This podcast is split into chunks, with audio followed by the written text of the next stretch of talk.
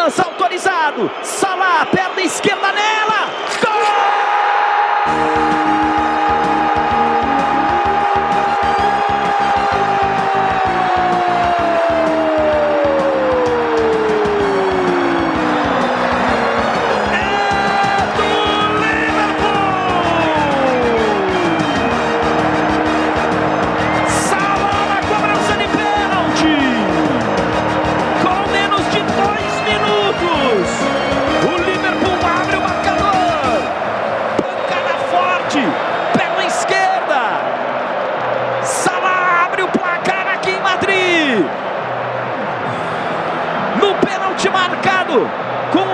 Sissoko.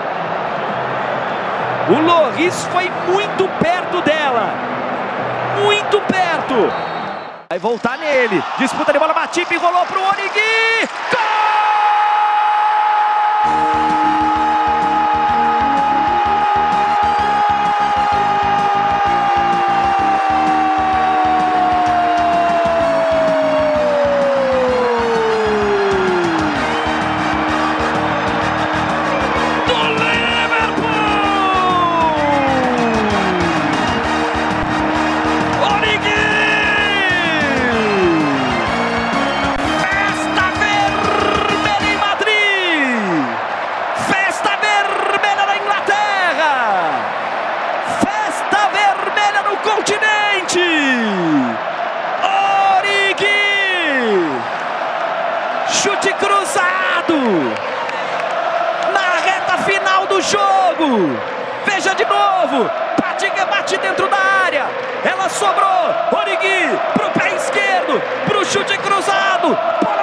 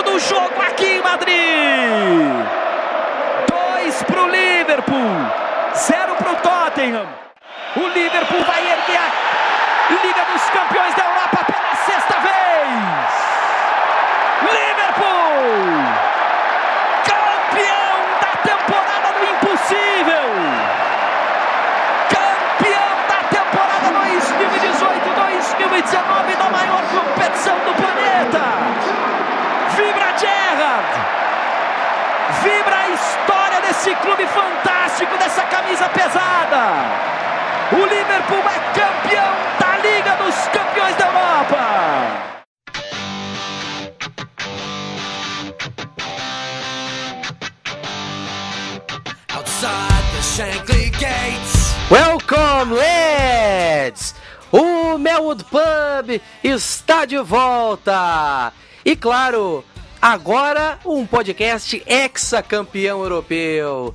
Nada mais justo que voltar aqui para falar desta conquista espetacular em Madrid e, claro, falar desta equipe maravilhosa do Liverpool que conquistou uma grande temporada, claro, fechada com chave de ouro na Europa com o título da UEFA Champions League. E eu abro as apresentações do programa com o vice-capitão Cledi Cavalcante. Como vai, meu querido? De onde você fala? De Recife, aqui é Cledi Cavalcante. Sempre é um prazer falar de Liverpool e, por que não, falar de um Liverpool ex-campeão europeu. Ele também está aqui com a gente, Leandro Martins. De onde você fala? Fala galera, estou falando da fria Poços de Caldas, Minas Gerais e dedicaremos o programa de hoje a Jordan Brian Henderson. Nosso jogador aí completando oito anos de Liverpool e agora já tem uma taça da Champions. É, um dos fãs do Henderson aqui presentes, Sérgio Gustavo. Como vai, meu querido? De onde você fala?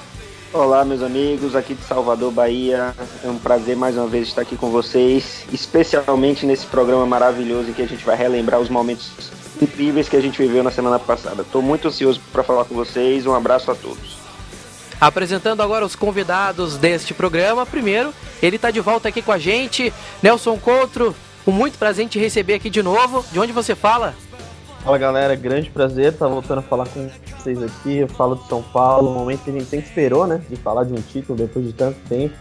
Então, estou bastante ansioso para o programa, então bora lá. O outro convidado está estreando aqui conosco, Bruno Malta. Muito bem-vindo ao Mel do Pan Podcast. Se apresente. De onde você fala? Bom dia a todos. Eu quero dizer que é uma honra aqui antes de mais nada. Eu falo aqui de São Paulo também torço pelo Liverpool. Quero agradecer enormemente o convite de vocês e também dizer que é uma honra estar aqui, ainda mais falar de um Liverpool seis vezes campeão da Europa e que realizou um objetivo que eu, que eu jamais imaginei que ia acontecer novamente. Pois é, amigos. Liverpool ex-campeão europeu, muitas emoções, uma temporada fantástica. E no final nós vamos fazer uma seguinte pergunta: Qual prateleira essa equipe campeã europeia vai estar? Essa pergunta vai dar o que falar daqui para frente. Mas, dito isso, é hora da gente tocar o barco. Pois é, meus amigos, o Liverpool venceu o Tottenham pelo placar de 2 a 0. Você já acompanhou na abertura do podcast toda essa emoção que foi a partida em Madrid. Claro, não foi um jogo dos mais maravilhosos tecnicamente, não foi um dos jogos mais emocionantes, mas foi é, um dos jogos mais importantes que todos nós aqui já acompanhamos como torcedores do Liverpool. Acho que isso é quase uma unanimidade. E nada mais justo do que o Liverpool mostrar a que veio. O time que fez uma campanha é, não tão fantástica quanto a da temporada passada, porque chegou quase invicto à final contra o Real Madrid, mas dessa vez foi uma campanha bem diferente, mas uma campanha muito mais é, madura. E eu acredito que o Sérgio é uma pessoa que está muito acostumado a falar sobre essa maturidade, a, a, perceber a diferença dessa equipe em relação a outros anos. Sérgio, acho que essa conquista, essa campanha de Champions foi um sinal. E toda essa maturidade que a equipe veio adquirindo ao longo da temporada foi um, foi a cereja do bolo, uh, veio nessa conquista em Madrid. Essa final acho que foi o grande exemplo do que essa equipe trouxe nessa temporada. Sem dúvida, Maurício. É, tanto no cenário doméstico como no cenário europeu, essa maturidade do time de saber os momentos de ser mais incisivo, mais insinuante, nos momentos de saber controlar o jogo, de não correr tantos riscos. Assim, isso foi uma marca realmente dessa campanha que diferenciou da, da, da última temporada. Porque na temporada passada nós tivemos aquele futebol espetacular, gols maravilhosos, goleadas incríveis, uma atrás da outra, um futebol que enchia os olhos no aspecto do ataque. Mas se a gente for ver também, a gente correu sempre muitos riscos defensivos. Quando na semifinal contra a Roma foi assim, a gente abriu 5 a 0 em Anfield, tomou dois gols e tomamos 4 a 2 na, no jogo de volta, então acabamos nos classificando só por um gol de diferença, sendo que poderia ter sido tranquilamente, por exemplo, um 5 a 0 em casa, e que já nos colocaria com um pé e meio na, na final, enfim. Também correndo, corremos riscos é, é, é em jogos contra outros times menores também, na, durante nossa campanha contra o Sevilha, que a gente abriu 3 a 0 deixou o Sevilha empatar ainda na fase de grupos. Então, assim, a gente pensa pelo lado do futebol espetacular que chamava mais atenção na temporada passada, mas se a gente for olhar essa nossa campanha, nós tivemos essa marca de saber controlar muito melhor as partidas do que antes. Contra o Bayern, por exemplo, a gente empatou em casa, mas ganhamos fora de casa com autoridade, sem em, em momento algum ter a nossa classificação em risco depois de abrirmos o, o, o placar, mesmo tomando um empate, mas era um jogo que estava controlado. Contra o Porto nas quartas de final também não corremos risco em nenhum momento. E contra o Barcelona foi aquele ponto fora da curva, né? Porque em toda a campanha tem um jogo que às vezes desafia a lógica, então esse foi o nosso momento, porque mesmo tomando 3 a 0 lá, todos nós aqui temos a consciência de que aquele placar não refletiu exatamente o que foi um jogo, o, que foi o jogo, né? A gente foi, foi superior em diversos momentos da partida, mesmo depois de estar atrás do placar, poderíamos ter empatado em alguns lances capitais que não, não foram a nosso favor naquele dia. E por isso mesmo, depois daquele jogo de ida, a gente ficou muito com aquela sensação de inconformismo, né? De achar que aquela campanha poderia acabar desse jeito em um jogo que, na verdade, não refletiu o que foi a nossa, a nossa dominação em campo.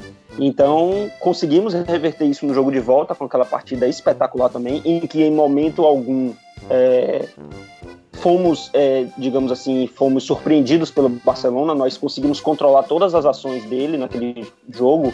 O, nosso estudo tático do Barcelona funcionou maravilhosamente bem, mesmo perdendo o Robertson no intervalo, mesmo sem Salah, mesmo sem Firmino. Então foi um jogo em que a gente conseguiu se impor do início ao fim contra o Barcelona E na final também. Na final foi um jogo, como você mesmo é, falou aí no início, não foi um jogo tecnicamente muito bonito, não foi nossa melhor exibição nessa campanha.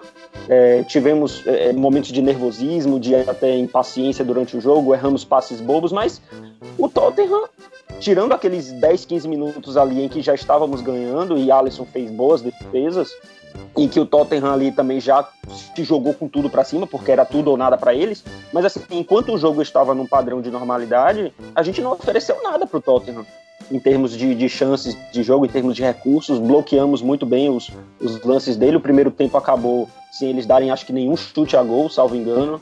É, então, assim, foi um time mais pragmático, um time, como a gente está falando, mais maduro, em que o aspecto do show de bola não ficou tão marcante quanto ficou na temporada passada, mas se formos olhar em termos estatísticos, em termos de volume de jogo, de passes, de chances a gol, de, de gols marcados e gols sofridos, etc., foi um passo adiante que a gente deu. Às vezes a gente, como torcedor que quer ver o espetáculo, às vezes a gente sente, pô, esse jogo a gente poderia ter feito mais, poderíamos ter feito mais gols bonitos e tal, poderia ter sido um 7 a 0 como demos duas vezes na temporada passada. Nessa não teve. Então, nessa nossa classificação no grupo foi mais é, é, difícil. Nos jogos fora de casa, na primeira fase, deixamos a desejar, de fato, sem dúvida nenhuma, especialmente contra o Estrela Vermelha e contra o, o, o Napoli. É, deixamos a desejar, mas fomos consertando isso ao longo da temporada e no mata-mata conseguimos nos impor nos momentos em que foi necessário nos impor fora de casa, controlar o jogo nos momentos em que foi necessário controlar dentro de casa e na final fizemos o que a gente precisava fazer para levantar a taça. Não dá para exigir muito, muito além disso do, do Liverpool numa final de Champions em que a gente fica, ah, mas o jogo foi feio, o jogo foi truncado, mas o jogo foi o que a gente precisou fazer para levantar a taça. Levantamos a taça e agora podemos botar mais um título na prateleira, comemorar, vibrar, algo que a gente não fazia desde 2012. Então eu estou plenamente satisfeito com essa campanha. É, uma campanha diferente em relação à última, mas que terminou de uma maneira muito mais positiva do que a última. É isso. E eu acredito que essa equipe teve uma temporada mais sólida e até a campanha na Premier League foi um exemplo e, e batalhar até a última rodada pelo título foi algo que deixou o torcedor muito animado, muito ansioso para esse momento de conquista. E se tinha alguém nesse nesse hall de situações que foi um dos maiores responsáveis foi o Klopp. E acho que um dos que mais mereceram essa taça foi o Klopp. Ô, ô Nelson, acho que tu tens também essa percepção de que faltava justamente esse momento importante. Acho que a Premier League deixou aquela sensação de que, puxa, tinha que ser a nossa vez. Mas justo na Champions, o título mais importante de clubes da Europa veio a grande glória pro Klopp, que é um cara que trabalhou muito para chegar até aqui, além, claro, do grupo de jogadores. Acho que foi uma temporada é, muito mais madura dele como técnico. Isso se percebeu em campo, mas essa conquista foi, acho que a cereja do bolo para a carreira dele. Cara, eu acho que, tinha falado com alguns amigos antes do jogo, acho que perder uma final de Champions League pro Tottenham, um time que nunca ganhou a Champions League, seria muito duro para esse Liverpool se você considerar que o Klopp já vinha de várias derrotas em finais, que esse elenco do Liverpool já vinha de várias derrotas em finais, Copa da Liga, é, Liga Europa em 2016, é, Champions League na última temporada. Então, seria muito difícil recuperar o mental, por mais que o trabalho seja ótimo, por mais que o trabalho seja excelente, venha num caminho totalmente correto, o clube venha se venha voltando a crescer, venha voltando a disputar entre os grandes, eu acho que perder essa final para o Tottenham seria muito complicado. E como você bem falou, eu acho que foi a temporada mais madura que eu vi do Klopp. Não acompanhei tão de perto o, o Klopp do Borussia Dortmund, mas essa temporada, assim, praticamente foi uma temporada muito madura do Klopp, que ele mostrou um repertório que eu particularmente não conhecia dele. Ele, em determinado momento da temporada ali, ele sai do 4-3-3, adota um 4-2-3-1, com o Salah de centroavante, com o Firmino vindo de 10. Isso faz o time voltar a ter um desempenho muito bom, que o time tinha começado a temporada ganhando muito, mas sem empolgar sem ter bons desempenhos. Teve vários jogos ele ganhou de 1x0 ali, 2x1 jogando mal e a gente questionava isso. O Klopp muda o sistema, é, retoma a confiança dos jogadores, depois ele volta pro 4-3-3 e o time volta a jogar bem de novo. Então acho que foi uma temporada que o Liverpool é, é, exorcizou vários demônios. É, teve vários jogos em que o Liverpool. O Liverpool, a gente, principalmente na Premier League, a gente sempre criticou o fato do Liverpool perder muitos pontos bobos, né? perder pontos contra times muito inferiores, que sempre foi o que acabou tirando o Liverpool das disputas de título. E nessa temporada, sim, o Liverpool perdeu alguns pontos bobos, assim como o City, até na temporada passada, que o City fez a melhor campanha da história, ele perdeu, é, isso é inevitável, mas o Liverpool, a gente consegue contar nos dedos os pontos bobos que o Liverpool perdeu na temporada, né? Isso é incrível, o time evoluiu uma barbaridade. Eu não esperava esse desempenho do time no, antes da temporada, esperava uma melhora, esperava disputar nos mata-matas, mas principalmente na Premier League, acho que o time mostrou uma maturidade mental e de desempenho absurda. O Klopp mostrou maturidade, mostrou repertório. Então, foi uma temporada que me impressionou muito, vários momentos marcantes e acho que o futuro nos promete muito. Agora que já tirou o time, o clube já tirou esse peso de ganhar alguma coisa de novo, não ganhava desde 2012. É, então acho que tem tudo para o projeto crescer ainda mais, para o Liverpool disputar todos os títulos que vier pela frente. E é isso aí.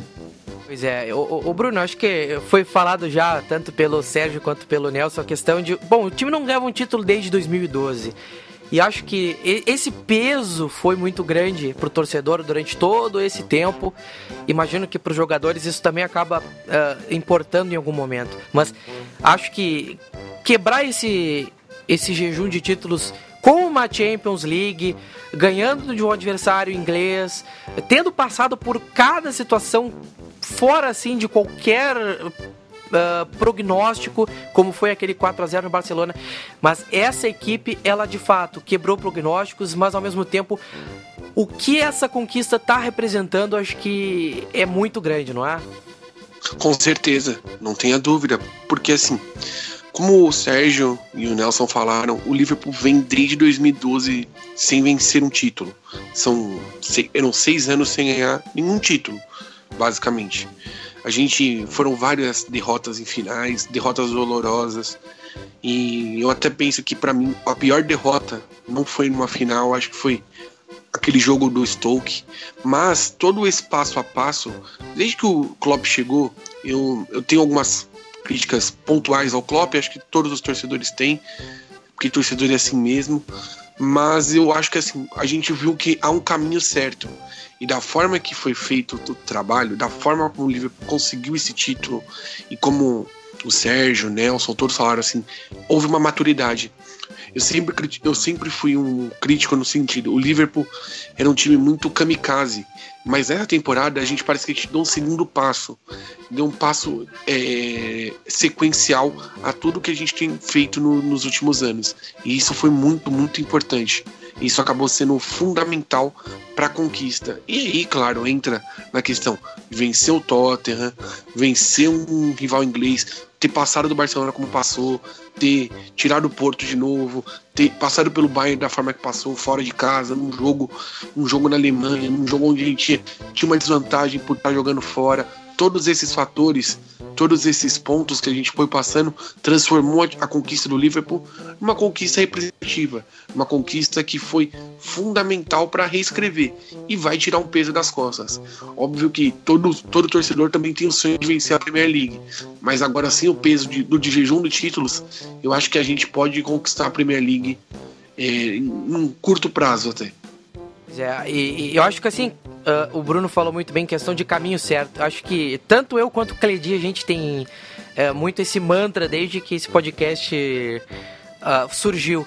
Acho que o Cledi, essa conquista de Champions League acaba sendo uma uma conclusão, não diria uma conclusão, mas é, é, é uma representação do que esse caminho tem se tornado certo e o que a gente vinha falando há muito tempo, que o trabalho uma hora vai ser recompensado. Pois é, quem acompanha esse time há tanto tempo sabe como por tanta coisa difícil que a gente passou, né? É, especialmente se você até voltar no tempo mesmo, lá no, na época de, de dos, dos, antigos donos, né? É, que mesmo, mesmo a conquista de 2005 ela foi sobre sobre passando por muita coisa. O Rafael Benítez, na época, tirou muito leite de pedra, sabe? E quem viu naquela época, quem viu o time até que chegou na final de 2007, você fazer um paralelo com o time de hoje, né? É realmente impressionante, né? Como esse time evoluiu, como esse time agora é, tem recursos, sabe? E como isso é importante para para exaltar o trabalho que tem sido feito. Porque não é só dentro de campo que as coisas acontecem, no lado de fora, sabe? É, o que tem em volta do clube é uma atmosfera que se vem criando que é simplesmente magnífica, sabe? Você não precisa nem você não precisa nem ir pro, pro você não precisa nem ir para Enfield, para Liverpool para saber disso. É, totais méritos, sabe? Um trabalho que vem acompanhando de longo prazo. A gente aqui que torce por mais tempo, a gente foi, foi vendo esses passos sendo dados, né? É, ainda teve essa questão do, do, do estigma, né? Do, do, da, do tabu, né? Do Klopp não tá ganhando título, mesmo com, com, com uma grande atmosfera em torno dele, mas é, no fundo eu sempre acreditava que isso era questão de tempo. Talvez realmente a gente não, o título não veio na temporada passada e a gente fica pensando, pô, talvez realmente realmente ainda esteja no processo. Realmente, como a gente viu esse time evoluir até aquela final, eu sei que esse time pode evoluir mais. Então, claro que ninguém, ninguém pensava que podia ter um impacto tão rápido. A gente já dá a resposta no, na edição seguinte. Mas é, é reconfortante ver que você viu isso se iniciando, você viu se construindo, sabe? Você aguentou zoeira, aguentou crítica, sabe? Continuaram com um trabalho sério e as coisas foram evoluindo. E isso é uma coisa que a gente precisa se orgulhar, porque o, é, como já disseram aqui, o, o, o time está mais maduro. Acredito que a maturidade vem de todo jeito. Que às vezes não é importante você dar um show de bola, às vezes é realmente importante você ser efetivo, sabe? Você deixar de perder pontos bobos. Numa partida que você leva, você faz três gols, você toma mais três, sabe? Esse tipo de coisa devia ser corrigido para que o clube desse um próximo passo. E é o que a gente viu nessa temporada, sabe? Não foi só o Van Dijk, não foi só o Alisson. Eu acho que teve uma coesão cada vez maior do, dos objetivos do clube, do que eles precisavam melhorar, sabe? O grupo tem uma cabeça muito boa, é muito unido. E isso dá gosto de ver. E agora coisas que a gente até via sinais, hoje está todo mundo se, se, se abraçando, tá todo mundo se derretendo pelo Liverpool hoje, né? Porque todos os méritos é o campeão, passou por cima de muita coisa para estar tá aí e é só se orgulhar, é motivo para se orgulhar. E, e né, a gente, falta até palavras para dizer o quanto eu tô feliz, quanto tô satisfeito como esse time evoluiu dentro e fora de campo, sem esquecer suas raízes, sem esquecer o que é o que sempre o tornou grande, né? E pelo contrário, você maximizar isso. Estou muito feliz que o Klopp agora realmente consegui, conquistou o que faltava para ter seu nome para sempre na nossa história.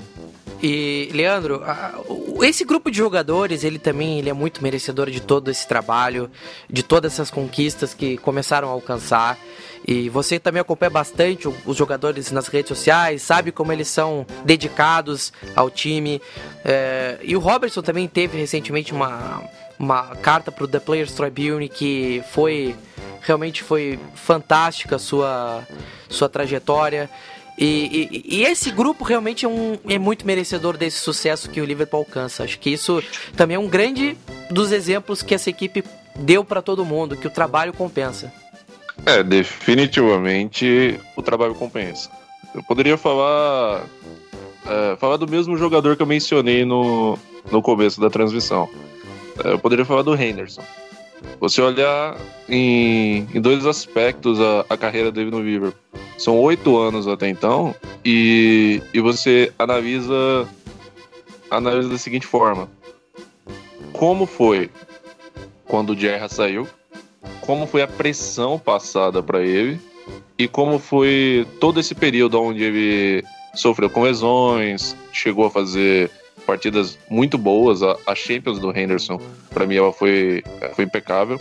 É, você via que ele era um jogador que, acima de tudo, ele tinha um comprometimento com o clube. O, o Liverpool era, era o objetivo final. Independente daquilo que acontecesse, o Liverpool era o principal.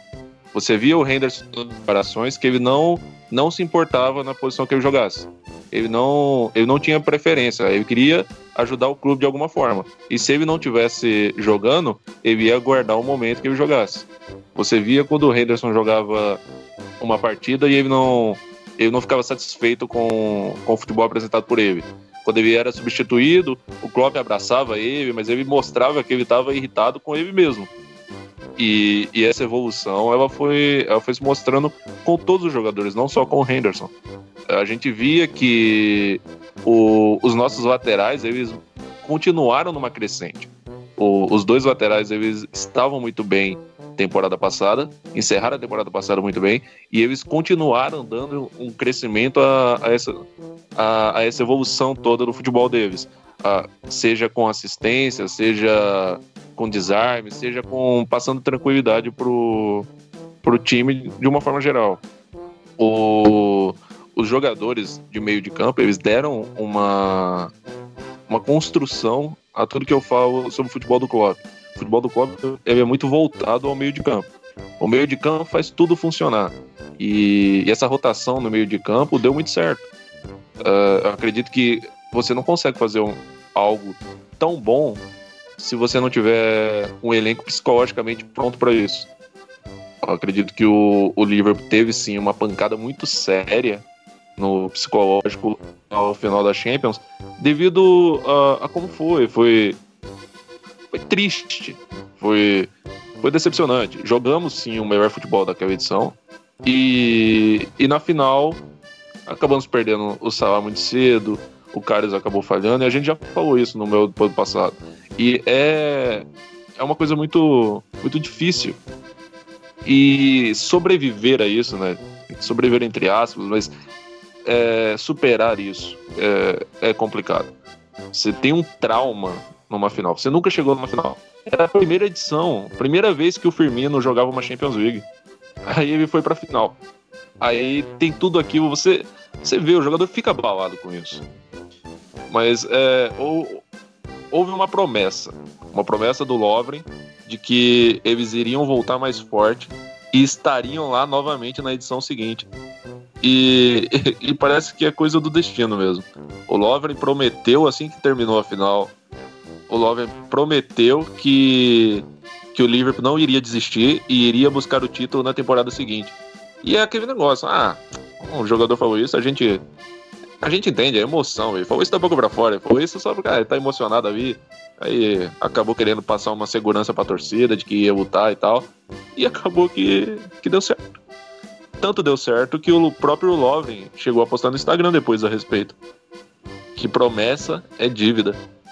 E os jogadores do Liverpool demonstram estar focados de uma forma assim que pouco foi visto. Assim, eu não, eu não lembro de um time do Liverpool tão, tão concentrado naquilo que, que quer como o atual. Tivemos sim momentos onde a equipe deixou a desejar, assim como todos, né? Mas chegamos até a final e conquistamos conquistamos a, a sexta taça e, e talvez não fosse não fôssemos um, um dos candidatos a, a chegar. Quando o Liverpool perdeu uh, a primeira partida fora de casa na fase de grupos, aí todo mundo já começou, hum, não vai, o Liverpool vai, vai morrer na praia. E, e muita gente já começou a falar que o Liverpool não ia passar desse ou daquele. E a gente foi indo, assim como temporada passada. Chegamos à final e conquistamos o título. Ah, mas afinal não teve um futebol muito bonito. Você vê, joga, é, times, é, times do mesmo país quando se enfrentam em competi competições é, fora do país, não é uma coisa assim de encher os olhos. Geralmente é isso mesmo. As equipes se conhecem muito, aí não querem arriscar porque sabem do, do perigo que é, sabem da qualidade do adversário. Mas o, o Liverpool, de modo geral, ele foi muito eficiente. E no final das contas, uh, sendo certo ou errado, depende da perspectiva, o que se lembra é título, não futebol bonito. E a gente conquistou a nossa sexta taça. E eu só dou bom dia agora para quem tem a sexta taça na, na galeria de troféu. Acho que essa temporada, ela, ela ser coroada com essa taça, ela é exatamente tudo aquilo que a gente sonhava. Acho que essa sensação de poder acordar e lembrar, somos campeões europeus. Aquela coisa assim de acordar e dizer bom dia, campeões europeus. Isso é maravilhoso. Acho que essa temporada ela vai ficar nos nossos corações. Isso eu tenho a toda, a, a toda certeza. E, e eu queria já fazer um, uma, uma breve dinâmica aqui. Ô, Sérgio, qual foi o momento da temporada que mais te marcou? Rapaz, é, eu acho que eu poderia falar de dois momentos por motivos distintos. É, o primeiro deles, acho que foi aquela vitória de 5 a 1 contra o Arsenal no, no final do ano, né, no, no último jogo de dezembro de 2018, porque Uh, aquele jogo a gente já estava nessa disputa de gato e rato com o City, hora a gente ganhava, passava, hora o City ganhava, voltava de novo e tal. E a gente teve aquela oportunidade em dezembro de abrir um pouco de, de, de gordura para o City.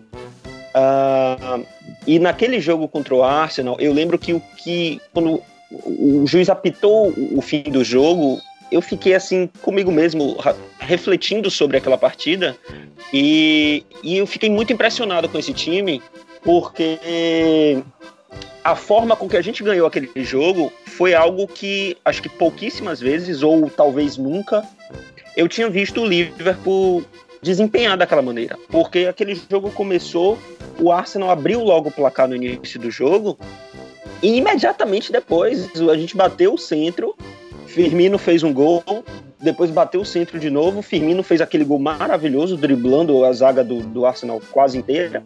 E dali em diante, o Liverpool, eu até falei isso aqui no podcast, o podcast que a gente fez logo depois daquela partida, no final do ano. Eu falei isso, eu disse, a partir do momento em que a gente abriu o 2 a 1 a gente jogou, tipo, na marcha 3. Assim, a gente jogou em, em 70% do nosso potencial físico, tático e técnico. E a gente ganhou com aquela autoridade, como se o Arsenal fosse, com todo respeito, um Brighton. Como se o Arsenal fosse um Huddersfield. Assim, sabe? E eu nunca tinha visto o Liverpool. Já tivemos outros jogos que a gente ganhou do Arsenal com placares elásticos e desempenho no futebol maravilhoso. Na temporada 13-14, a gente deu também um 5 a 1 no Arsenal é, em Anfield. Mas, mas, mas não passava aquele... confiança de que ia vencer, né? Exatamente, e foi de uma maneira. Mesmo, foi de uma mesmo maneira sendo goleada, ficava aquela, aquela dúvida. Sim, não é isso. E, e, veja, tipo, aquele jogo contra o Arsenal em 13 e 14, a gente ganhou com, com absoluta autoridade, mas assim, foi aquela coisa de dizer assim, meu Deus, que performance, que time maravilhoso. Porque assim, para ganhar de 5 a 1 do Arsenal, o que normalmente você precisa é que todos os jogadores estejam num dia iluminado e tudo dê certo, como aconteceu em 13 e 14. Dessa vez não.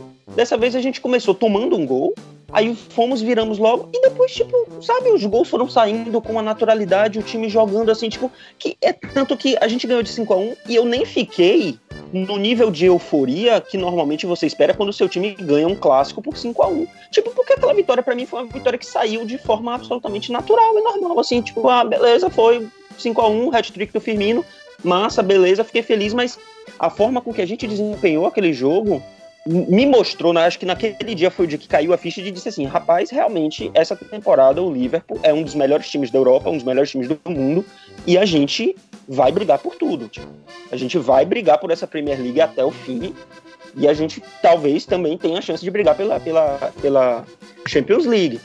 Porque ali, aquele jogo foi o que me mostrou que o Liverpool realmente, nessa temporada, estava, tipo, subir um patamar subir um degrau em termos de desempenho, em termos de regularidade, em termos de saber o que precisa fazer em campo para ganhar aquela partida. Dizer, não, tomamos um gol, vamos virar logo esse jogo. Pá, virou o jogo. Agora virou o jogo, vamos controlar. Pá, controlou e saiu 5 a 1 Foi algo, sim, impressionante, impressionante.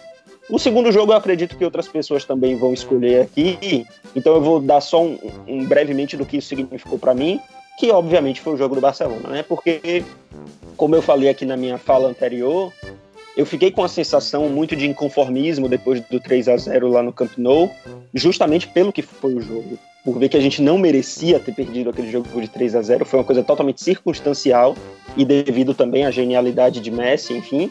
É, é, e, e, eu fiquei com muito inconformismo de dizer: eu não acredito que a temporada vai acabar desse jeito, cara.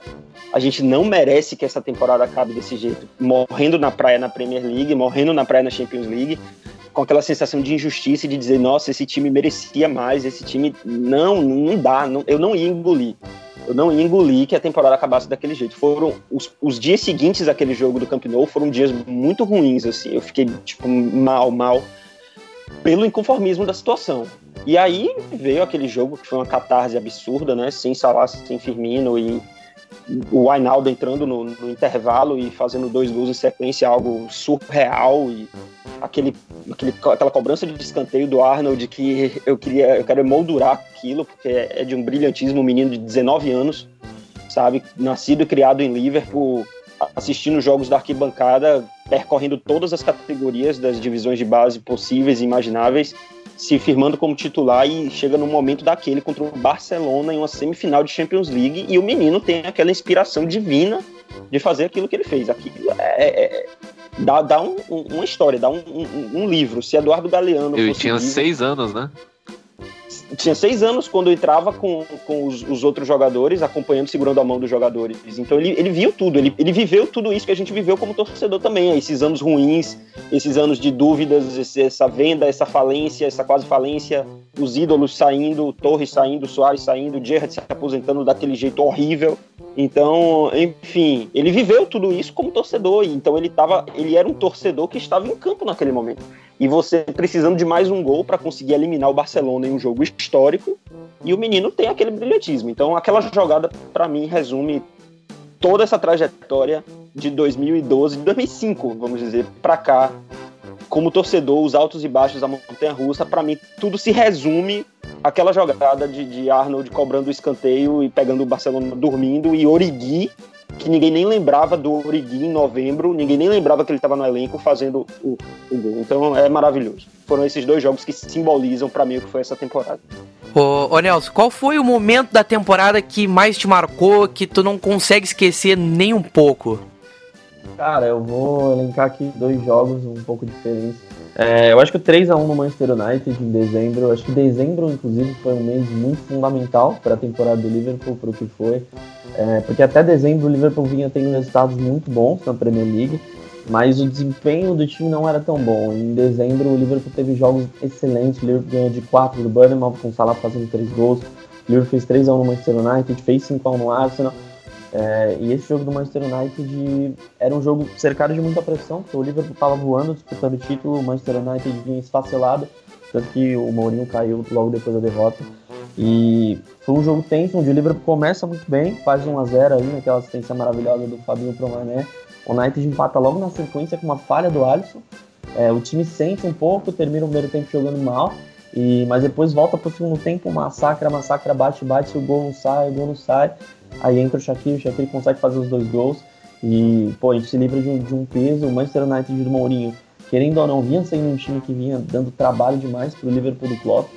Era um time que a gente tinha dificuldade, gente não vencia em casa há, há algum tempo. É, então, esse foi um jogo que marcou bastante. Outro jogo que, que, também eu acho que foi um jogo que deu uma noção muito boa do que, do que esse time era capaz mentalmente foi o jogo do Bayern, o jogo da volta, porque a gente empata em casa ali 0 a 0 um jogo que foi muito equilibrado, o Bayern jogou muito bem naquele dia. E como torcedores do Liverpool, pegando o contexto de todos os outros anos, é, com várias derrotas, várias derrotas decepcionantes, acho que todo mundo pensou, pô, acho que não vai dar. O Bayern vai ganhar na Alemanha como seria o normal, seria o esperado, não seria nenhum absurdo. E o Liverpool vai lá e ganha por 3 a 1 com uma autoridade absurda é, com o Mané fazendo uma partida maravilhosa, o Andai fazendo gol e assistência. O Liverpool faz 3 a 1 no Bar na Alemanha, assim, eu acho que é uma demonstração de força, uma demonstração de, pô, eu tô aqui, e depois desse jogo eu falei, pô, eu acho que o Liverpool vai brigar de novo pela Champions League, porque o Bayern, querendo a gente fala, ah, o Bayern não fez uma temporada brilhante, o Bayern foi campeão alemão de novo, e ainda tem um time muito forte, ainda tem o Hummels que no Anfield jogou uma partidaça, Ainda tem um Thiago Alcântara, que eu acho um excelente jogador. Ainda tem um Lewandowski, um Alaba, um Kimmich, para mim um dos melhores laterais direitos do mundo. É, e aí a gente vê tudo aquilo acontecendo, o Mané fazer, fazer o que fez com o Neuer. Foi uma demonstração de força incrível, acho que foi uma, um resgate da autoestima assim, do torcedor do Liverpool também. É, foi um jogo que eu falei, pô, acho que depois de hoje realmente o Liverpool pode brigar de novo pela Champions League. É, o do Barcelona, mas provavelmente todo mundo vai falar. É, eu acho que foi o, o, o, jogo mais marcante meu como torcedor do Liverpool durante todos esses anos. Mais, mais do que a final contra o Tottenham. É, um jogo que eu chorei depois. É, foi um jogo que eu realmente não acreditava que o Liverpool ia ganhar. Foi como o, Sérgio falou, tinha sido uma semana muito difícil porque o Liverpool tinha jogado muito bem uh, na ida, né? Não foi um jogo para 3 a 0 e aí você toma 3 a 0 é um jogo, uma semifinal de Champions League, é um jogo que todo mundo vê, então seus amigos, os nossos amigos sabem que a gente torce pro Liverpool, então todo mundo comenta e tal. Então é um jogo que abalou muito a autoestima, uma semana também que, que o City tinha ganhado na Premier League e a Premier League já começava a ficar bem difícil, bem improvável. Então parecia que tudo caminhava para mais uma temporada sem título, um trabalho brilhante, mas uma temporada sem título, querendo ou não seria muito difícil. É, então o Liverpool vai faz o que fez sem Salah, sem Firmino, sem Robertson no segundo tempo. Foi, para mim, assim, não sei vocês me entendem, foi o, o, meu grande jogo como torcedor do Liverpool, um jogo que eu nunca vou esquecer. Bruno, e aí, quais são os teus jogos marcantes ou tem algum em especial que te marcou nessa temporada? Então, meus dois jogos. Vou falar dois também, porque todo mundo citou dois. Eu vou falar os meus dois jogos prediletos da temporada. Um foi o jogo do Newcastle, do 3 a 2 Por quê? Porque, assim, eu sou acostumado, assim, pelo menos nos últimos anos, a toda vitória do Liverpool, assim, principalmente em jogo grande, a gente sempre tornar algo muito maior. Até porque a gente vem numa fase ruim, então aquelas pequenas alegrias que o clube te dá, a gente sempre eleva a décima potência. E esse jogo do Newcastle é engraçado porque é um jogo que tem toda a cara que a gente ia perder. Toda total cara que a gente ia perder. A gente. Porque a gente toma um gol, aí a gente faz 1x0 e toma um gol empate logo na sequência. Aí toma o 2x1, faz o 2x1, toma um empate de novo. E aí a gente tava lá sendo pressionado pelo Newcastle. O Newcastle jogou melhor. O Newcastle merecia vencer aquele jogo. O Newcastle merecia. Principalmente no segundo tempo. O Newcastle jogou muito melhor que o Liverpool. Só que o Liverpool conseguiu fazer de uma forma assim absolutamente fantástica o terceiro gol. O Origi que acabou sendo um, um dos heróis do Liverpool da forma ao longo da temporada foi fundamental naquele jogo, acabou fazendo o gol da vitória. Para mim esse é o jogo mais marcante. Não porque foi um jogo que o Liverpool é, na caminhada de um título, mas é um jogo que eu sempre vou me lembrar porque é um jogo que mostra um pouco porque eu sempre fui, sempre estive aqui, sempre estive no Liverpool, porque eu acho que o Liverpool sempre traz alegrias pequenas que fazem a gente sempre ficar assim, ah, a fase não é boa, mas aquele jogo é um jogo inesquecível, aquele jogo é isso. Sempre a gente sempre se apega nas coisas pequenas ao longo dos anos. Claro que agora é uma fase melhor, mas ao longo dos últimos anos sempre tem sido assim. O outro jogo é o jogo para mim assim, é o jogo do Bayern, que o, o Nelson citou também. É o jogo também, acho que é o jogo da maturidade. O Liverpool joga fora de casa, joga num ambiente hostil, joga contra um time forte e ganha. Eu acho que esse é um jogo assim absolutamente fantástico. Eu acho que o Liverpool mostrou toda a força e eu acho que o Liverpool deu um recado ao continente, falou assim, olha, o que a gente fez na temporada passada não foi por acaso. A gente já tinha vencido o Paris Saint-Germain, já tinha vencido o Napoli, acho que também é um jogo que algumas pessoas ainda vão citar também, que acho que foi um jogo também marcante, acho que mais ou menos como foi o jogo do Olympiacos em 2005, o jogo do Napoli tem um pouco dessa característica. Mas aquele jogo é um jogo que o Liverpool mostra ao contente, fala assim: nós somos um time, um dos cinco melhores times da Europa. Nós somos. Se nós vamos ganhar, vai ser, o futuro vai nos dizer, mas nós somos. Nós temos capacidade de vir aqui na Alemanha e ganhar de um time do nosso nível ganhar jogando bem, ganhar com autoridade. E sobre o jogo do Barcelona, eu preciso confessar que eu não, não vi esse jogo ao vivo. Acabei vindo posteriormente. Mas se, se, talvez eu não me esqueço que eu estava trabalhando no dia. Eu peguei o celular, tava 1 a 0 pro Liverpool. E aí eu falei assim, meu, pelo menos a gente vai ganhar o jogo que eu já tava meio bravo, porque eu tinha visto o jogo da semana anterior, que tinha sido no feriado. Aí eu acabei. Esse jogo eu não acabei não vendo que eu tava trabalhando. Aí tinha sido uma. Tava, tinha tava 1x0. Falei assim, ah, primeiro a gente vai ganhar o jogo pra não ficar tão feio. Per, eventualmente perder os dois e tudo mais. Só que quando acaba o jogo, eu pego o celular para ver que o livro tinha virado para 4 a 0 começa a chorar. Eu estava dentro do banheiro do meu trabalho chorando, parecia criança foi absolutamente surreal. Não tenho palavras ainda para escrever. Eu acho que talvez se eu tivesse visto, eu não teria não estaria aqui para conversar com vocês, mas foi um jogo absolutamente surreal. Eu acho que é o grande momento da temporada, todo mundo vai citar. A gente precisa falar porque eu acho que é o auge, assim, do que essa temporada foi pro Liverpool. Ô, ô Gredi, tem algum momento que te marcou nessa temporada, assim, que tu lembra? Cara, é o resumo para mim. Cara, são tantos.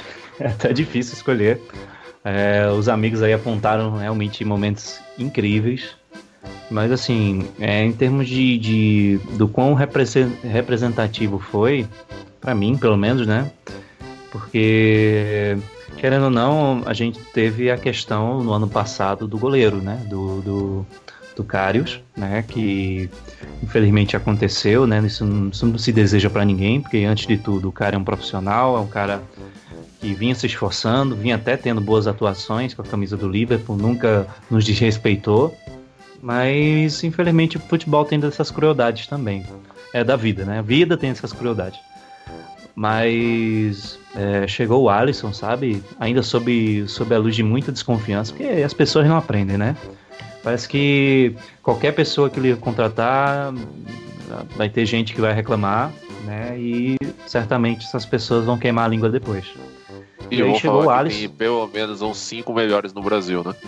É, mas aí é, a gente tem o Alisson, né? Que já tem essa representatividade toda para ser da seleção mas que ficou marcado no coração de alguns e, e na, na, imprensa tendenciosa também por não ter feito intervenções na Copa. Isso aí a gente não entra nessa área porque é, não vale a pena, porque a gente fala, mas parece que as pessoas têm uma má vontade muito grande com o Alisson. E isso se seguiu, sabe? Inclusive, é, partidas que Alisson teve uma ótima atuação, teve intervenções importantes, aí chega sempre alguém dizer, ah, eram defesas normais, ou ah, ele bem que podia ter feito isso na Copa.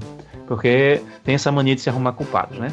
De toda forma, é, tivemos uma situação mais cedo, mais cedo no campeonato, né, na, na, fase de grupos, que a gente vem fazia nossos resultados em casa, mas fora a gente não, não teve três derrotas. Não, não acredito que tenha sido isso teve resultados ruins, sabe? Não foi consoante com os resultados em casa. E aí, o último jogo, naturalmente, foi em casa contra o Napoli. A gente fez 1 a 0 aquele gol fantástico do Salah. E no final da partida, eu vi aquele filme de novo, sabe? Da gente, filme que a gente viu tantas vezes, de é, a gente tá, faz o nosso resultado, joga bem, vai para cima, mas no final da partida a gente derrapa. Isso aconteceu várias vezes, inclusive na temporada passada. E estava prestes a acontecer de novo, né? Os caras, no, no apagar das luzes, conseguiram um lançamento primoroso para o atacante deles. E ele cara a cara com o Alisson. O Alisson fez uma intervenção incrível, assim, uma jogada até. Se jogou de uma maneira até acrobática, defendeu com a coxa. E isso para mim foi incrível, sabe? Aí você vê a diferença que um grande time começa com um grande goleiro. Aí eu olhei ali e disse, pô, Alisson vai resolver, vai resolver esse problema. Vai o que faltava na temporada passada não falta mais. Eu tive uma convicção muito grande. Claro que é, claro que existe ia muita temporada para frente ainda, mas assim é, um problema que vinha de muitos e muitos anos, de antes do Carius, antes do Miolet. A gente tinha esse problema de não ter uma um, um, um guarda-redes totalmente seguro. E eu consegui recuperar essa segurança de forma plena com o Alisson. E o Alisson não decepcionou. O cara foi o cara foi o luva de ouro da Premier League, o cara deu show na Champions League, sabe? E eu acho que essa má vontade, a cada dia que passa, a cada jogo do Alisson, essa má vontade com, com, com o goleiro brasileiro é cada vez mais sem sentido, sabe? Porque se você for falar de erro, todo grande goleiro erra. O Oliver Kahn errou, o Buffon errou, o Cacilhas errou, muita gente erra. Isso é, é da profissão, sabe? Todo mundo erra, né? Assim, é natural. Mas, assim, é, você tem um jogador que não se abala com esses erros, continua trabalhando, continua se esforçando e, podemos dizer, sem medo de errar, que ele é um dos heróis dessa conquista da Champions e ele merece ter sido ter mais respeito por parte dos torcedores brasileiros. Os torcedores ingleses amam o Alisson e nós aqui amamos também. Então, para mim, o que mais ficou representativo, porque era um problema muito frequente, é, foi a partida contra o Napoli, a segunda partida no Enfield, que graças àquela defesa nós conseguimos passar adiante e o resultado você já sabe, o resto é história. Leandro, agora é a tua vez de falar os jogos marcantes da temporada. E vida difícil, né? Uma temporada com 53 jogos oficiais, 9 amistosos de pré-temporada, jogos com viradas, jogos com emoção, jogos com placares apertados, jogos com brilhantismo da equipe, jogos que a equipe não foi tão bem, mas venceu. E jogos que a equipe jogou muito, mas infelizmente não conseguiu trazer a vitória. É, os 3 a 0 para o Barcelona foram, foram gols que, que deixaram um, gol, um gosto amargo. Assim, é que o torcedor ele sabia, já foi mencionado, todo mundo sabe, é, não era jogo para 3 a 0 não era mesmo. Uh, aquela semana foi terrível, uh, a virada foi fenomenal, foi magnífica, mas tô deixando aqui apenas o meu, meu parecer a respeito do jogo, já que as minhas duas escolhas seguindo aqui a tradição das duas escolhas, as minhas duas escolhas serão outras. Eu estava pensando enquanto os amigos falavam, fui relembrando algumas partidas que me, que me fizeram bem, digamos assim. Uh, a segurança do Alisson, citada pelo Coedi, ela, ela realmente foi, foi importantíssima na temporada. Seja na final da Champions, que ele, ele foi um grande destaque, mas seja durante toda a temporada, eu acho que saber que, que tínhamos no gol uh, um goleiro entre os melhores goleiros do mundo, vindo de uma temporada onde o goleiro foi o principal nome negativo da equipe, eu acho que, que foi especial, foi diferente. Eu separei para nossa querida torcida que está nos ouvindo Burley e Liverpool. Burley 1, Liverpool 3. Uh, o Alisson fez uma defesa no ângulo, na quina, naquela, naquele, naquela curvinha da trave. Uh, e fez uma, uma defesa milagrosa. E como se não bastasse, ele engatou um contra-ataque. Lançou, se não me falha a memória, foi o Sturge que ele lançou. Sturge pela direita e o Sturge lançou e acho que foi o Shaqiri, né, que pegou a bola para fazer para fazer o terceiro gol do Liverpool. E do Sturridge pro Shaqiri foi muito rápido. Foi, o goleiro pegou a bola, lançou pro Sturridge, Sturridge lançou pro Shaqiri e dois, três toques, gol. Uh, isso é uma qualidade nele que, que me admira muito. Sim, o futebol, com a sua modernidade de goleiros que atuam com os pés, uh, nem sempre tem um goleiro que consegue fazer isso. Sim, parabéns imenso ao Ederson, que ele encerrou a temporada pelo Manchester City e ele deu uma assistência na Premier League. Isso é uma coisa maravilhosa. Eu acho que você deve sim explorar a, a sua técnica e como goleiro, essa disputa entre os goleiros brasileiros para a titularidade da seleção brasileira, eu acho que ela, ela difere a favor do Alisson justamente pelo, pela capacidade, o reflexo do Alisson.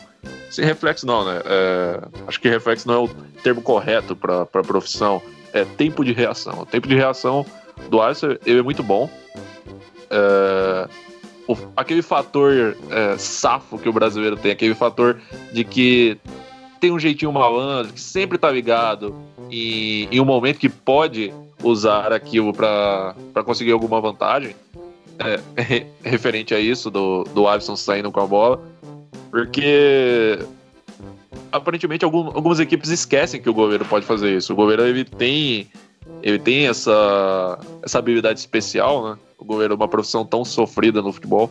Ele tem essa habilidade de poder de poder colocar a bola com a mão em algumas partes do campo. E o Alisson ele tem um poder de lançamento com os braços que é muito bom. Sim, você pode ver aí na temporada, ele consegue lançar a bola com a mão em uma distância muito longa e com uma precisão muito boa. E isso não é, você não encontra em qualquer lugar. E a outra partida, sem querer me alongar muito, a, a outra partida é Liverpool-Chelsea. Liverpool-Chelsea foi especial, foi diferente. Liverpool-Chelsea foi, foi complicado. Liverpool-Chelsea lembrou um escorregão, final de campeonato. Liverpool-Chelsea foi, foi uma daquelas partidas que que estava um pouco presa na garganta. Uh, o Liverpool ainda tinha o Manchester United como uma equipe chata, que o Klopp ainda não, não havia vencido o Manchester United até essa temporada. E E tava realmente muito, muito incômodo a equipe do United. Só que a equipe do Chelsea estava tava com um incômodo muito maior. A equipe do Chelsea ela, ela vinha e trazia todo um sentimento angustiante. Aquele pensamento, eu lembro que assim que o Gerrard escorregou pro gol do Nembabá, eu, eu fiquei desolado. Naquele momento, eu, eu me deparei olhando pra TV extremamente extremamente decepcionado. Não com o Gerrard, mas decepcionado com, com a, a, esse toque cruel do destino. Que entre todos, ele foi o escolhido a, a passar por essa situação. E depois de, de alguns anos, estávamos numa, numa situação semelhante, o Liverpool ali, brigando pelo título da Premier League, enfrentando o Chelsea. E era uma era uma partida muito difícil, uma partida muito complicada. Independente da independente da, da qualidade da, das equipes, era era muito voltado a fora de campo. Fora de campo era era tenso. A torcida sabia que aquilo era muito importante e perder ponto pro Chelsea geraria muito mais do mesmo, muito mais daquilo de piadas com o Gerra, piadas com, com o Liverpool, perdendo a Premier League pro, pro Chelsea. Então, é, era uma partida que, que tinha muito, muito além do que apenas o campo. E naquele momento em especial, naquele momento específico, que o, o Van Dijk recebeu a bola, olhou para a direita, olhou para frente e fez um lançamento. Na parte de baixo do vídeo de quem vê, é, o Salah dominou a bola. O Henderson fez uma fez um deu um pique, né, aquela aquela carreirinha e foi para foi para direita, levou a marcação junto com ele, porque é, eu não lembro quem era o defensor do Chelsea, mas acreditou que o que o Henderson fosse receber a bola, seguiu ele e o Salah cortou para a esquerda, avançou e chutou de fora. É, assim quando o Salah virou e se preparou, eu já comecei a falar: chuta, chuta, chuta, chuta, chuta, chuta.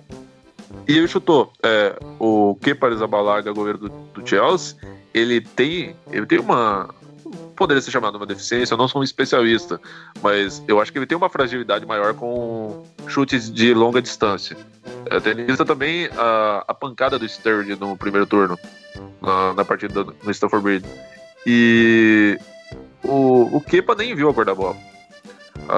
O, o toque cruel do destino dessa vez foi um gol magnífico do, do Salah uh, em um Liverpool que quem me conhece, assim, particularmente sabe que eu peço muito pro Liverpool chutar. E, o Liverpool nem sempre chuta quando tem oportunidade. Então, naquele momento, o Salah viu a oportunidade e chutou, arriscou e, e fez um golaço, um gol sensacional. Eu acho que a, a temporada ela serviu para muitas coisas. Conseguimos um título no final, um título muito importante, um título que a Europa inteira buscava, mas só o Liverpool conseguiu. E, e conseguimos exorcizar alguns problemas, exorcizar alguns demônios.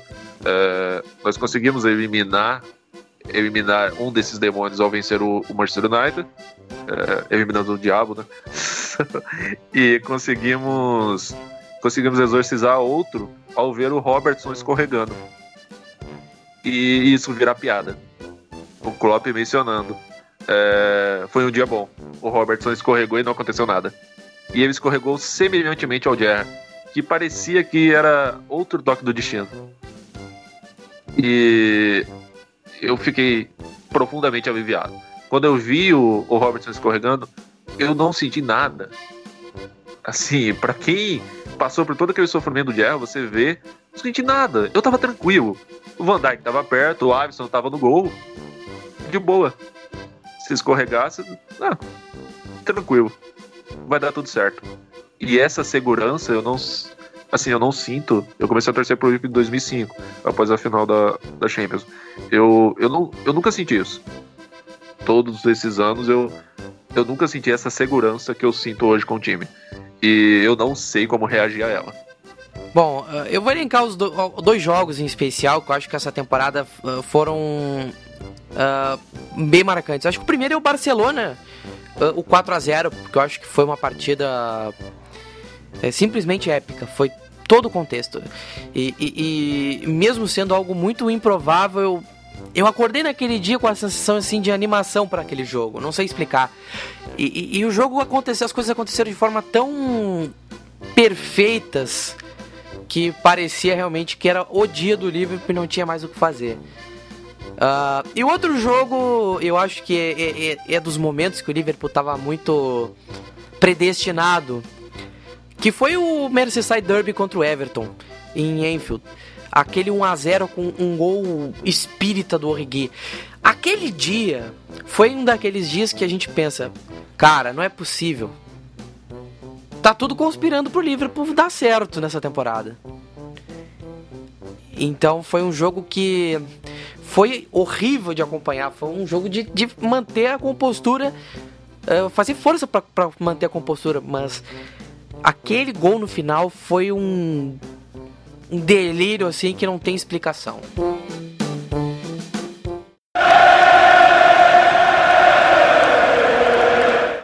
E acho que agora é, é a hora justa da gente encaminhando para os momentos finais e, e, a pergunta que não quer calar.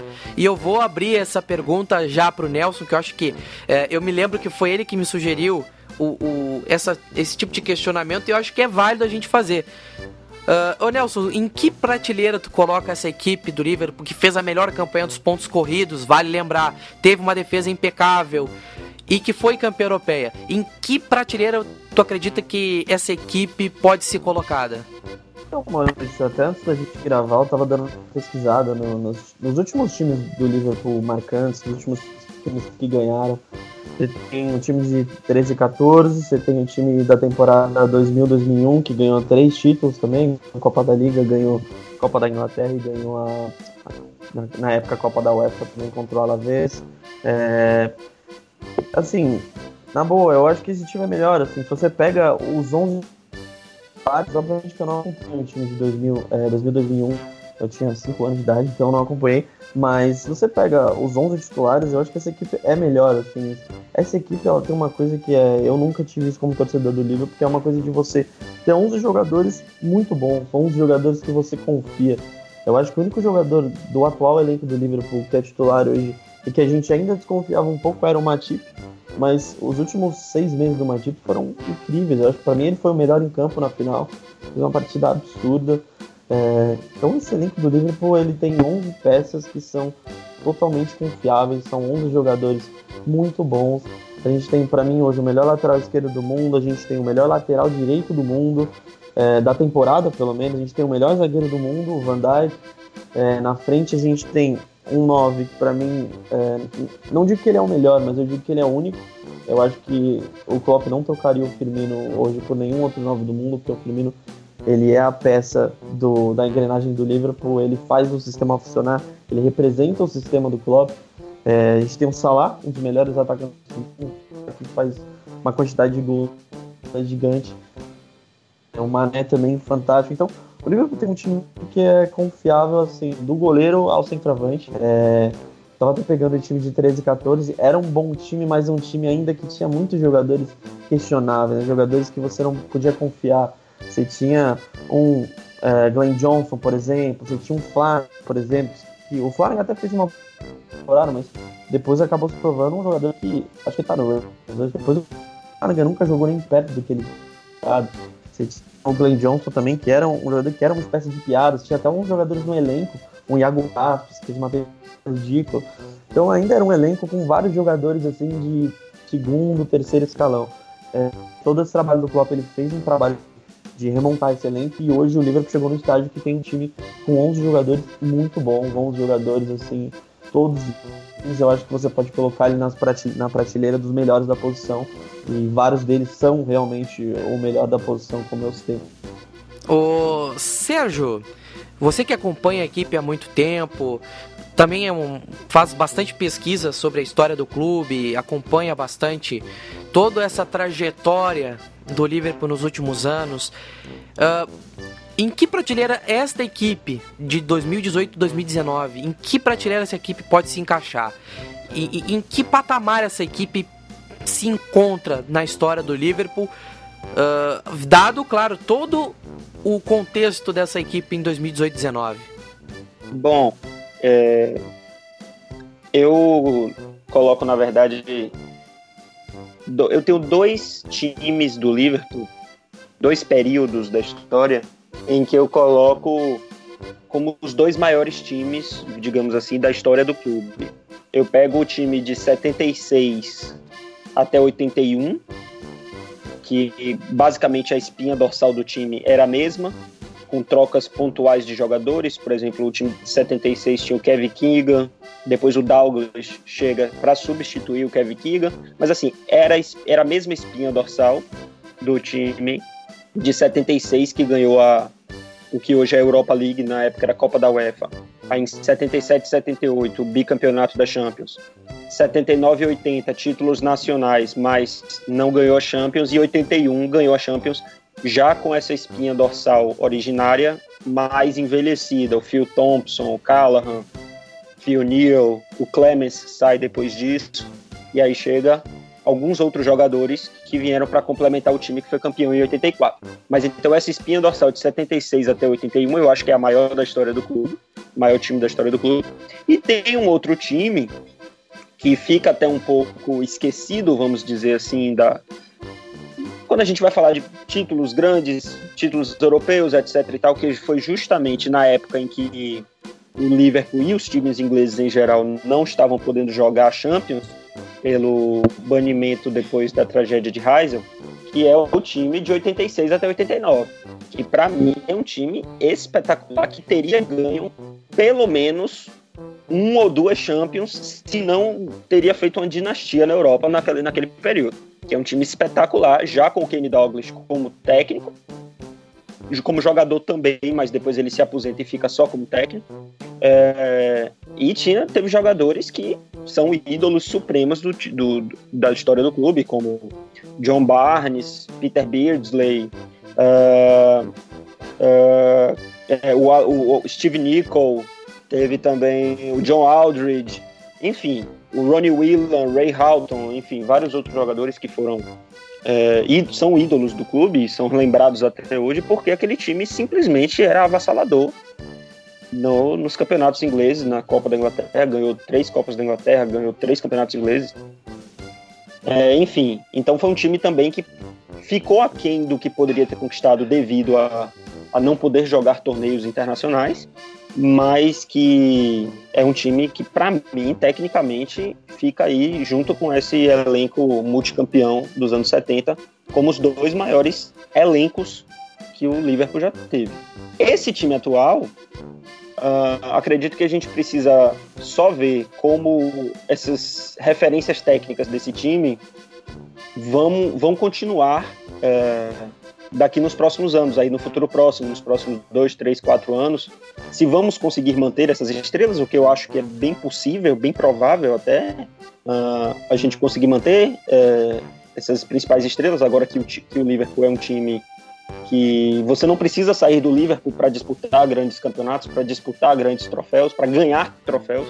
Então essa, essa consciência de que hoje a gente é um, um time que pode oferecer tudo em termos de ambição para esses jogadores, eu acho que já está se concretizando, se consolidando. Então acho que é bem possível a gente conseguir manter nossas estrelas, manter o Klopp e a direção técnica como um todo, trazer outros jogadores que venham agregar para esse time e ver como a gente vai se comportar agora que somos favoritos a tudo, somos candidatos a tudo, vamos disputar sete troféus nessa próxima temporada.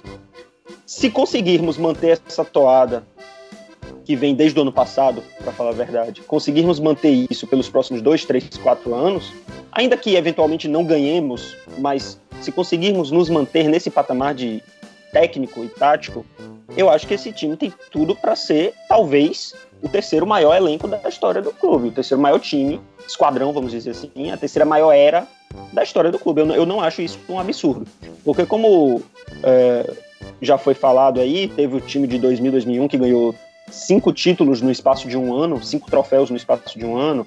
Tivemos o, o, grande time da era do Rafa Benítez, que ele foi também montando aos poucos e culminou naquela campanha de 2008 2009. Uh, tivemos times antes, na década de 60, no início da, do Bill Shankly, que foi montando esse time também da década de 60, com o Roger Hunt, Ian Callahan, Ian St. John e etc. Mas, assim, é, em termos de concretizar é, a posição do Liverpool perante outros times, a gente sabe que não se vive só de futebol bonito, né? Como a gente falou aí. O que se lembra no final são os títulos. Então eu acho que a consolidação do Liverpool como grande time no cenário europeu veio com Bob Paisley, já de 76 para frente. E apesar desse time dos anos 80 não ter podido ganhar campeonatos europeus, mas era considerado um dos maiores times do mundo nessa época e teve jogadores que são referências mundiais para todo mundo. Então, a gente precisa disso, a gente precisa de títulos, a gente precisa de afirmação, a gente precisa estar jogando contra os melhores times do mundo regularmente para que o nosso time se afirme nesse patamar. E é isso que esse time agora está fazendo de novo. Re recuperou a, a, regularidade de presenças em Champions League, regularizou é, vitórias contra times de grande porte, como nessa temporada com Bayern, com Barcelona e tudo mais, com PSG. É, então, assim, são esses momentos que definem o Liverpool como potência. Então, esse time, se continuar assim, jogando Champions todo ano, disputando título da Premier League de igual para igual, ganhando dos rivais, ganhando do United, ganhando do Arsenal, ganhando do Manchester City, ganhando do Chelsea, jogando Champions e sempre indo para as cabeças, ainda que não vença, mas sempre estando ali, sendo candidato, eu não acho absurdo que esse time possa vir a compor, vamos dizer, um top 3 de grandes esquadrões da história do clube. Eu não acho absurdo pensar nisso, não. E é, essa é a minha opinião por enquanto. Ainda precisamos aguardar os próximos capítulos, mas do que esse time vem mostrando, eu acho que tem tudo para se afirmar como, digamos, um, uma terceira grande era do Liverpool como, como potência europeia. É isso que eu penso. Então, Bruno, o que, que você acha dessa, deste questionamento? Você vê em que prateleira essa equipe que acabou de se sagrar campeão da Europa? Então, é como os amigos já pontuaram e pontuaram muito bem, eu acho que o Liverpool tem aí um, pelo menos um dos três maiores clubes, os maiores times de sua história nesse time atual. E a gente tem que pensar assim, eu, pelo menos assim, eu penso muito assim. É, a gente foi campeão da Champions League em 2005, mas vamos pensar, quantos jogadores daquele time de 2005, por exemplo, jogariam nesse time? De cabeça só penso no, no Xabi Alonso e no Gerrard. Só. Quantos jogadores do time de 2001, por exemplo, Eu jogariam acho. nesse time? Então, eh, continuando. É, quantos jogadores daquele time jogariam naquele, no, no time de, de 2001 jogariam nesse? Talvez o Owen. Só. Eu penso muito nisso. E eu acho que assim, esse clube nesse time atual tem uma coisa muito engraçada. Vamos lá, o, o, todos, a maioria dos grandes jogadores, Alisson, Van Dijk, Arnold, Robertson, é, Henderson, é, Mané, Salah, Firmino, todos abaixo dos 30 anos. Então a gente pelo menos tem dois, três, quatro temporadas até com eles ainda no auge da forma. O Arnold, a gente tem um lateral pelo menos uns 10 anos. Então esse time eu acho que é um time que vai ainda dar muito, muito resultado, muita taça. E como o Sérgio falou, a gente tem a primeira oportunidade já na próxima temporada de ganhar até sete títulos. É, a gente tem dois para jogar. A gente pode jogar três títulos em quatro jogos, ganhar duas Supercopas e um, e um Mundial de Clubes, que não é tão importante para nós, mas é um título que o clube não tem, por exemplo. Eu acho que é um, é um vai ser uma próxima temporada, vai ser uma, uma, temporada que pode ser a temporada de consolidação de um clube como um clube grande, muito vencedor desse time, muito vencedor. E vai ser pode ser a terceira grande era da história do clube, entendeu? Ô Cledir, então a gente já passou bastante por isso, sobre essas comparações. E, e essa equipe tem algumas conquistas uh, de dados, assim, de estatísticas já muito impressionantes uh, ah, para esse primeiro momento. E, e, o título de Champions já dá um peso muito grande. Você vê essa equipe com potencial de fato para entrar no hall das maiores, Cledir? Sem dúvida, sem dúvida. É, assim, é, eu gosto muito quando o Sérgio fala, assim, quando ele busca a história, porque é um cara que estuda muito isso. Aí é, dá uma dimensão maior do, do, do, quão grande é esse clube, né? Mas assim, eu falando como a minha experiência de torcedor, que é o que me resta, né? É um torcedor que acompanho desde 2007, mais ou menos, né? E E assim, posso dizer tranquilamente que esse é o melhor que eu já vi jogar, né? Acho que todos aqui vão concordar. Porém, é, é interessante que, assim, é, normalmente quando você, por exemplo, assiste uma série ao longo da sua vida, sei lá, assiste um Harry Potter, assiste um Toy Story, você vai crescendo com aquela história e aquilo vai gerando uma identificação com você, sabe? É diferente de, tipo, alguém, alguém hoje que nunca assistiu, pegar, assistir, fazer uma maratona, assistir toda essa, essa saga e talvez não sinta a mesma emoção, a mesma o mesmo fervor no coração de quem foi acompanhando essa história capítulo por capítulo, sabe? É, eu já vi times pavorosos do Liverpool em campo, sabe? Já vi times que que que eu, eu sinceramente eu torcia porque eu, esse é meu trabalho, esse é meu essa é a minha função, mas você ficava pensando, putz, cadê aquelas glórias do passado que eu tanto ouvia falar, que eu tanto vejo nas histórias aí, elas será que elas vão se repetir algum dia? É, e pouco a pouco foi construindo esse sentimento de que, pô, é possível. Vamos, vamos acreditar. A gente bateu na trave no, na temporada passada, né? vamos, vamos continuar caminhando. Que é isso que, que é isso que o nosso, que o nosso hino diz, que é isso que a nossa filosofia diz. Então vamos continuar caminhando. Tem essa tempestade, mas ela vai passar, vai ter um céu dourado lá nos esperando. E a, eu fui assistir o jogo da final, né? Fui trabalhando, mas fui, fui num encontro de torcedores aqui em Recife. E aí apitou, apitou o árbitro lá, tem uma galera lá que eu acho que era mais nova, conheceu há pouco tempo, mas ali eu tenho certeza que nenhum deles, acho que praticamente ninguém saberia sentir o que eu estava sentindo naquele momento, porque eu vi uma história se construindo ao longo de 12 anos, para mim, né? E esse time conquistou algo que para muita gente era muita gente descartava, muita gente não, não, não, acreditava que o Liverpool fosse conseguir ter essa força, ter essa potência e chegar tão longe. Né, de ter uma rápida reação a um mais um revés que teve na temporada passada. E como já brilhantemente apontaram aqui, é, tem time aí, só esse time aí tem mais, já dá mais uns três, quatro temporadas de caldo aí em altíssimo nível. Que é claro que é, contratações podem acontecer, vão, vão, vão fazendo alterações pontuais, mas você tem uma estrutura sólida, você tem uma alicerce, você tem uma, um, um, um clube que trabalha bem no entorno do time. Então, não sei como funcionava naquela época gloriosa, né? E acredito que, que falta muito chão para que esse time de hoje supere o, os times gloriosos que já foram citados aqui. Mas tem a chance de, de, de criar uma, uma, dinastia própria, uma dinastia com seus próprios heróis, com, suas próprias histórias e com muitos motivos para nos orgulhar. Então, é, falando de prateleira, eu acho que tem uma prateleira especial para esse, esse time de hoje.